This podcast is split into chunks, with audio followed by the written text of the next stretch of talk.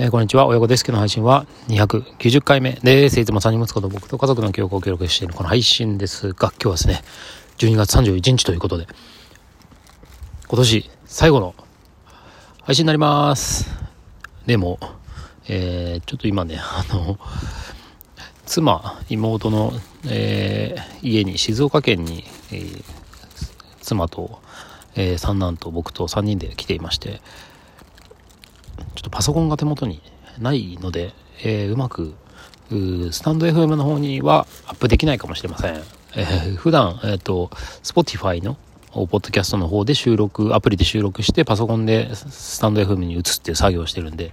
まあ、もしかしたらね、もう年が明けてる可能性がありますが、えー、今年の振り返りをしていきたいなと思っています。えー、そう。今ね、ちょうど静岡県に来てまして、で、長男次男はというと、えー、高知県のね、えー、妻実家の方に、えー、子供2人で飛行機に乗ってですね遊びに行ってますということで。まあ三男海ちゃん、ね、いつもね何をするにも後回しだった海ちゃんがあまあつかの間のつかの間っつっても結構長いんですけどね、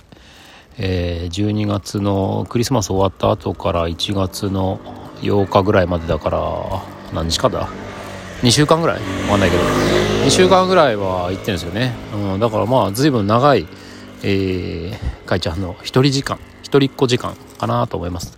けどまあそんな感じでねあの割と身軽なもうほんと子供一人ってこんな身軽なんだって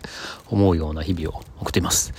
さて今日は、えー、今年の振り返りをね、まあ、ちょこっとしてみようかなと思うんですけど、まあ、特にあの台本も下書きも何もしてないで今、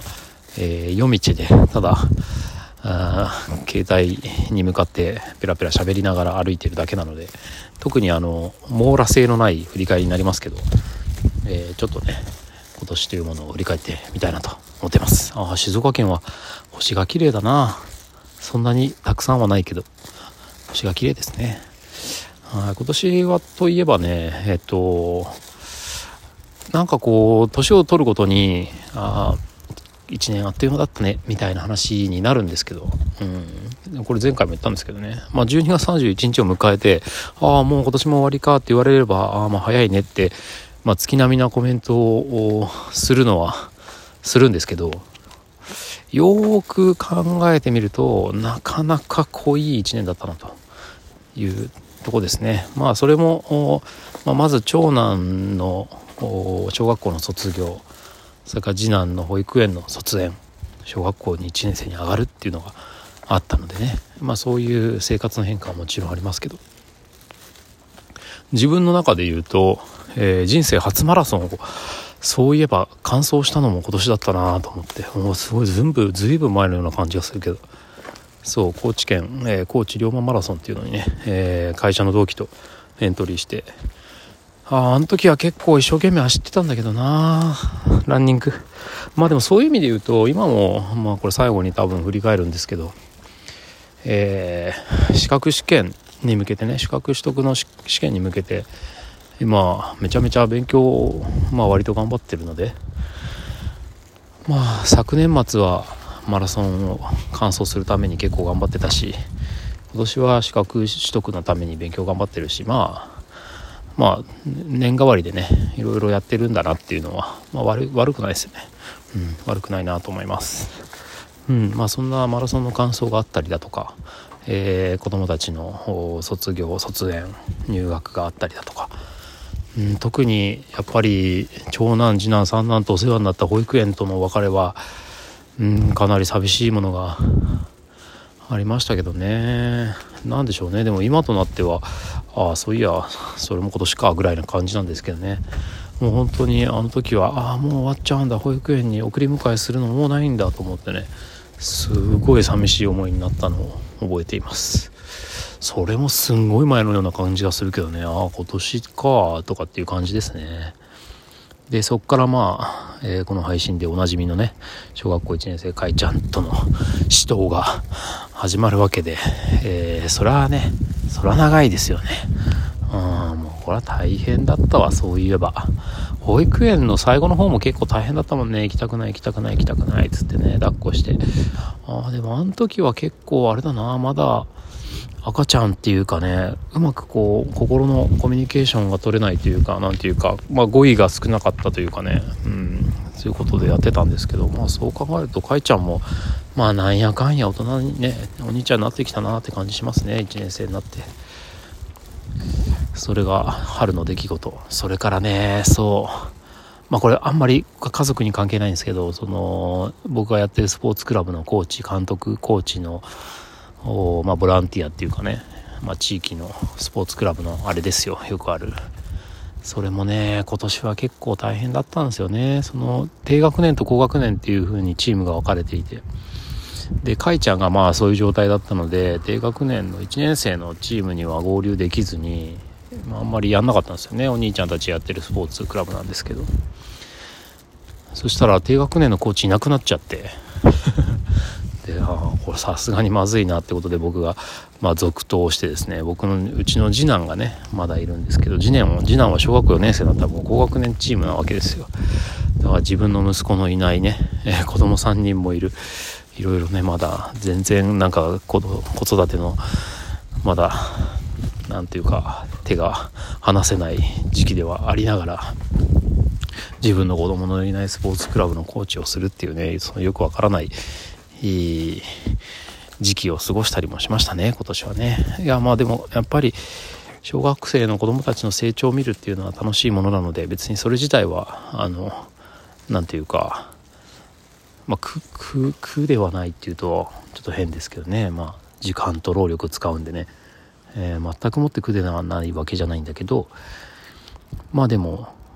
楽しいは楽しいですよね。うん。小学生たちが成長していく姿を見るっていうのはねまた慕ってもらえるしね、うん、まあでも自分の子供いないのになんで自分の時間をこんなに費やさなきゃいけないんだっていうのはまああったりしたかな。まあそんなのもありましたね。うん。まあ一方高学年になったあ次男の方はあのー、まあ高学年チームで4年生だからねちょっと弱々なんですけどでもなんか一生懸命頑張ってる姿をやっぱりそこもね、えー、自分の子供の成長っていう意味で見られたのはすごい良かったですね。あとは何だろうなまあそんなこんなでいっぱいいろんなことをやりましたけど秋口からあやっぱりこれはまあメンバーシップ放送でも話しているんですが自分のねえー、まあ職業に関するところに関して結構真剣にまた考え直しているところとかっていうのがドドドドドッと、もう怒涛のスピードでね、えー、話が進んではいないんですけど、自分の心の中のギアがこう入れ替え、ね、変わったっていうところは、これがやっぱ今年はね、ターニングポイントでしょうね。まあ人生で3回目ぐらいのきっとターニングポイントなんでしょうね。うん、まずは、やっぱ高校進学のタイミングで、えー、高等専門学校っていうのを選んだっていうところと、あと就職のタイミングと、まあ、あとまあ結婚とかもあるか。4回目ぐらいかな、うん、結婚したりとかっていうのに匹敵するぐらいのね、えー、人生の今ターニングポイントを迎えてるんじゃないかなっていうそんな感じですね。まあちょっとどうなるか分かんないですけどね、うん、あとそうだ忘れてた。あの秋には念願のねコロナ。っていうかそうだよな。今日今年はまだコロナだったんだもんね。5月ぐらいまでね。それもなんか信じらんないですね。そうで、コロナ明けて、えー、秋、初めてのね、初めてじゃねえや、4年ぶりのハワイ旅行に家族と行くというね、この円安のね、もう凄まじくお金かかるこの最中に、うん、ハワイ旅行に行くっていう。まあこれもでも、おまあ、お金いっぱい使っちゃったけど、まあ、すごくとてつもなくいい思い出でしたね。うん、まあ息子もね中学生になるからそろそろ家族イベントってのもね減ってくるだろうなっていうところでやっと行けたのは良かったですね。そんな感じの1年でした。あとにかく今はね資格取得の勉強をめちゃめちゃ頑張っているわけでもう今日も大晦日なんですけどあの静岡のスーパー銭湯にね、えー、缶詰になって何時間やったかな5時間ぐらいもう勉強しっぱなしですね、えー、昨日も一昨日も。まあ自分時間を見つけては、えー、勉強するという日々を送っています。なかなか頭に入んないっていうかねなんか難しいことやってんだかやってないんだかよくわかんないですよね。別に弁護士とか会計士になるわけじゃないんで。あのなんだそこまでの資格かっていうのはちょっといまいち不透明ではあるんですけどまあせっかく自分で目標を立てたんでねそうやりきりたいなっていうのもあってまあ試験っていうのを久しぶりに受けるのでねやっぱこういうふうにどうか目標を持ってで達成できなかったら何ていうのか不合格になるっていうこの緊張感は少し、えー、なんかこう鼓舞されるものがありますよね自分の中でね。あのまあ去年はマラソンね頑張ったって言ったけどマラソンもまあリタイアをしないようにっていうところではありますけどまあ変な話、えー、まあ、歩きめっちゃ歩いたけどまあそういうふうにねあのまあ、やろうなんとかその場でなんとかやろうと思えばなんとかなるっていう世界からあ、まあ、資格試験の場合はね、えー、第三者の決めたあその基準に満たなければ、まあ、バッサリと何事何もなかったかのようにね切り捨てられるっていう、まあ、そういう緊張感にさらされているわけで。まあでもいいですね。なんか仕事も大変だし、まあ三男会ちゃんの問題も大変だし、まあ家事育児も、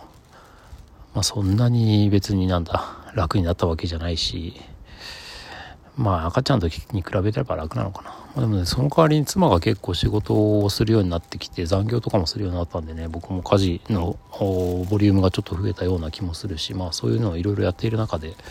えー、自分が目標を見つけて努力をするっていうのはいいんじゃないですか努力するって楽しいなみたいな勉強するのって楽しいなっていう、そういう感覚をね、まあ、持てたんで今年はねああそうだ今年あれだ来年大学卒業できんのかなとかっていうそういう緊張感のある時期もありましたね。まあそういうふうに自分の意思でえー、なんか目標立てて勉強して、えーね、結構やる勉強したり努力するの楽しいじゃんって思えるようなあ人間に、まあ、今慣れたかなと。思いますけどあ、まあ、子供たちがそういう風になれるにはどうすればいいんでしょうね。うんまあ、一応自分自身がやることによって子供たちがそれを見てるっていうね、えー、状況が作れればいいなと思ってますけどね。まあそんなこんなで、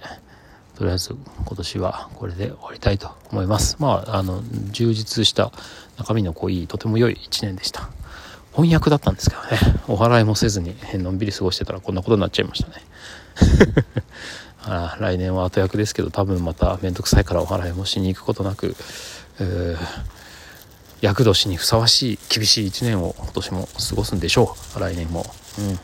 楽しみにしております。というわけで、えー、今年も聞いてくださったりいいねをつけてくださったりコメントをしてくださった皆さんありがとうございました。あの本当にね自分のただの日記のつもりでやりましたがそういうリアクションをしていただけるとかコミュニケーションを取ってくれるっていうのはとても嬉しいので来年もよろしくお願いいたします。では次回も楽しみに。